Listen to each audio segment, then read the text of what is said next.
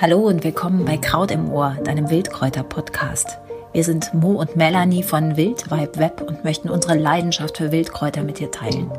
Dazu interviewen wir großartige Menschen und erzählen dir spannende Geschichten und Geheimnisse rund um die Pflanzen.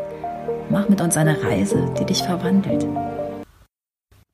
Sie beißt und sticht ganz schauderhaft, doch hat sie auch geheime Kraft. Heute lade ich dich ein auf eine sehr spitzfindige Reise in die Welt der Brennnessel. Höre, damit du fühlen kannst. Kaum jemand, der nicht mit ihren brennenden Haaren im Leben in Berührung gekommen ist. Kaum jemand, der nicht jammernd im Straßengraben seine Waden rieb und das Höllenkraut verfluchte kaum jemand, der je in brennender Liebe zu ihr entflammt wäre. Die Brennnessel ist das Aschenputtel am Wegesrand. Allenfalls mit spitzen Fingern und äußerster Vorsicht nähern wir ihr uns im Notfall, missachten sie und missverstehen sie. Denn sie ist die große alte Dame der Wiesen, die Lady im Stadtgarten. Stolz und aufrecht. Sie steht für das, was sie ist, Sie hat ein klares Wesen, das sich auch wenig sensiblen Zeitgenossen in die Haut eingraviert. Denn ja, sie brennt und sticht ganz schauderhaft, doch hat sie auch geheime Kraft. Widmen wir uns ihren verborgenen Qualitäten, machen wir eine Spritztour ins Grüne, lassen wir ihre Brennhaare in unsere Herzen bohren, tätowieren wir uns ihren geheimen Zauber unter die Haut. Wir werden nicht enttäuscht werden. Beginnen wir in drei Teufels Namen mit dem Naheliegenden, dem, was weh tut, dem Schmerz, der auf die Berührung folgt.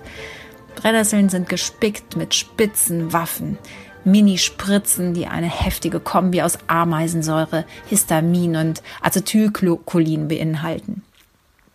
Sie scheut sich nicht, jedem, der sich ihr auf unfreundliche Art nähert, in die Finger, Hände, Arme oder Beine zu rammen. Da kennt sie nichts, weil wir sie nicht kennen. Wer weiß denn zum Beispiel schon, dass es keine andere Pflanze gibt, die Ameisensäure verwendet? Sicher, das ist oller Juckreiz und eine Pusteln hervorrufende chemische Verbindung, aber hört genau hin, Ameisen, das sind Tiere, Insekten. Die Brennnessel sprengt die Grenzen der botanischen Weltordnung. Sie greift im Zauberkasten der Natur in eine andere Schublade und zieht neue Register. Nicht durchweg zu unserem Wohlgefallen, aber wundervoll ist es durchaus. Mit ihren Haaren hält sie uns auf Abstand.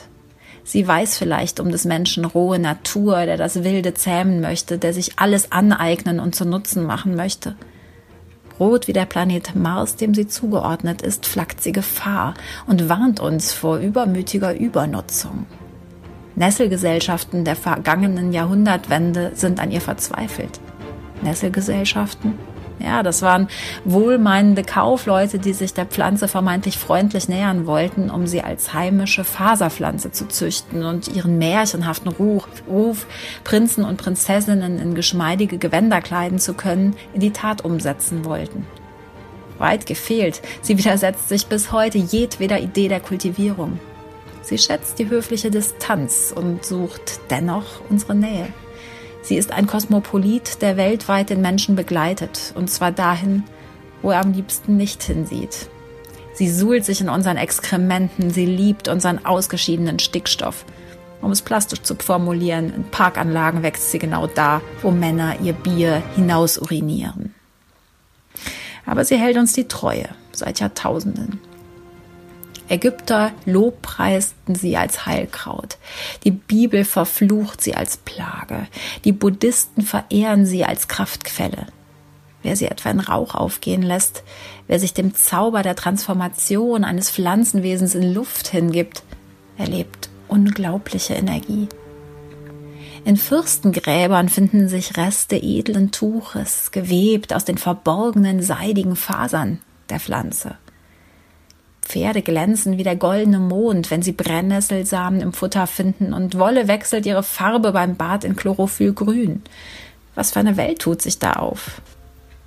Wenn wir den Schock der Rötungen auf unserer verzärtelten Haut nicht so ernst nehmen, wenn wir das tagelange Taubheitsgefühl in den Fingern nach einer unsanften Brennnesselbegegnung als Aufforderung verstehen, sich mit ihr zu befassen, dann öffnet sich eine Schatzkiste des Staunens.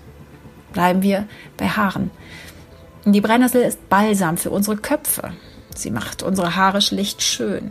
Brennnesselsud mit Apfelessig vermag es, aus stumpfen Grannen weich ondulierte Frisuren zu kreieren. Die Drogeriemärkte entdecken das zunehmend und verkaufen uns Shampoos und Spülungen für teuer Geld.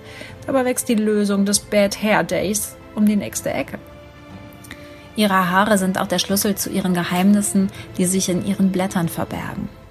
A, B, C, D, E, das ganze Geheimnis an Vitaminen gemixt mit Mineralstoffen und den magisch klingenden Sequiterpenen ergibt eine bis heute kaum zu entschlüsselnde Rezeptur gegen alles, was eben brennt.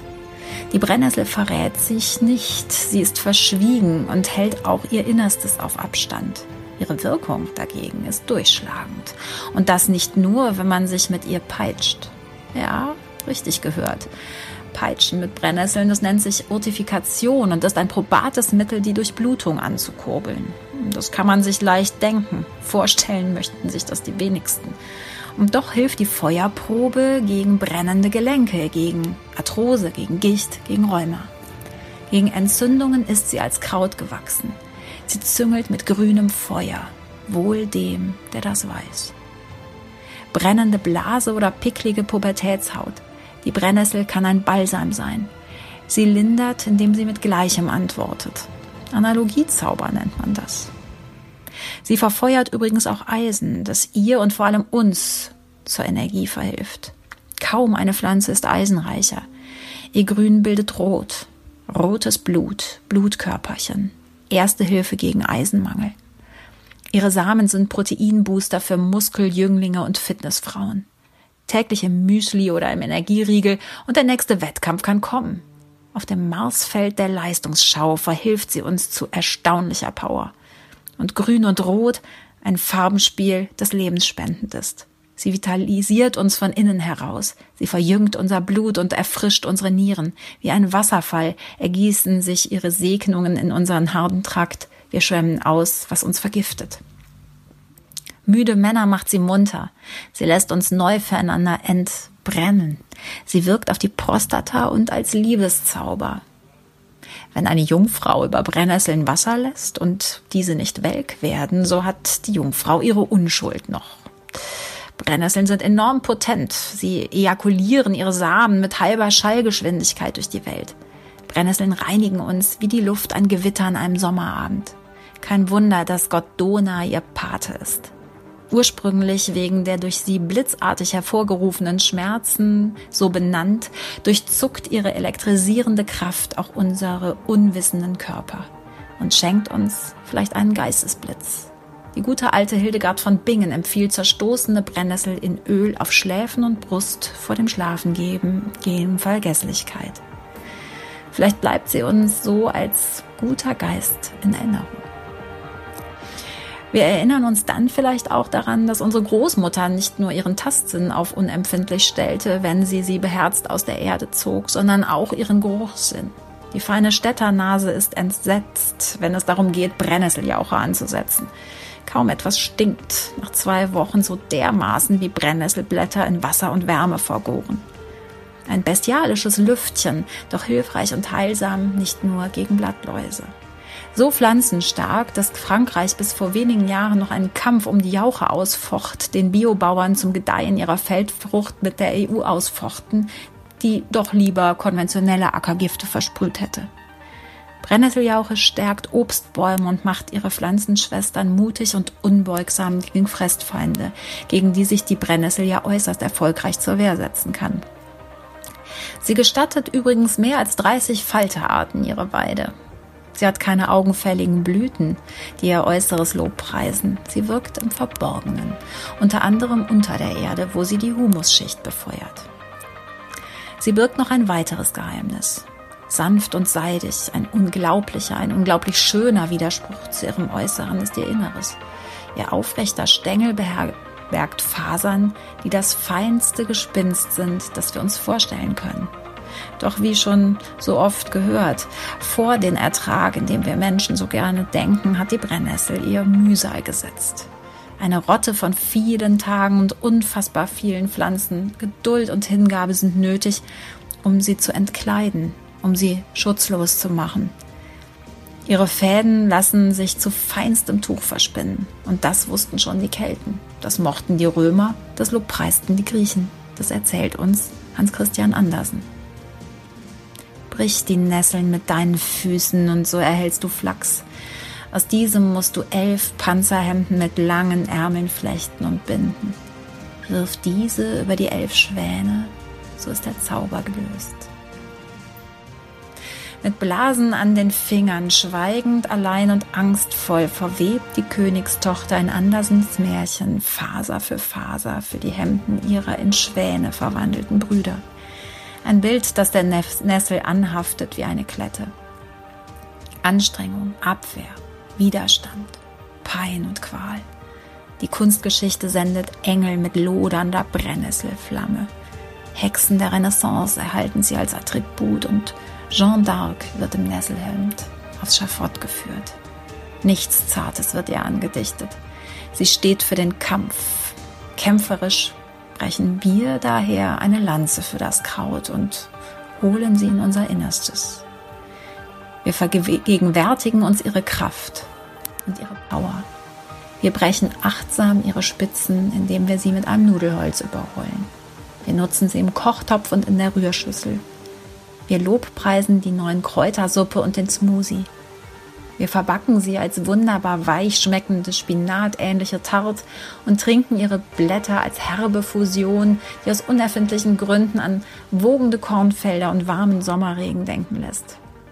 Wir feiern sie ab als Chips und Bier. Wir lesen die Zeilen im Buch Mose, in dem der Acker Dornen und Disteln trägt und das Kraut, und damit war die Brennnessel gemeint, vom Feld gegessen wird. Wir befolgen den biblischen Schöpfungsrat und verwandeln die vermeintliche Plage in einen Segen. Danke fürs Zuhören. Gefällt dir Kraut im Ohr? Dann abonniere diesen Wildkräuter-Podcast und empfehle uns weiter. Wir sind Mo und Melanie von Wildwald Web. Kräuterkundiges für die Sinne.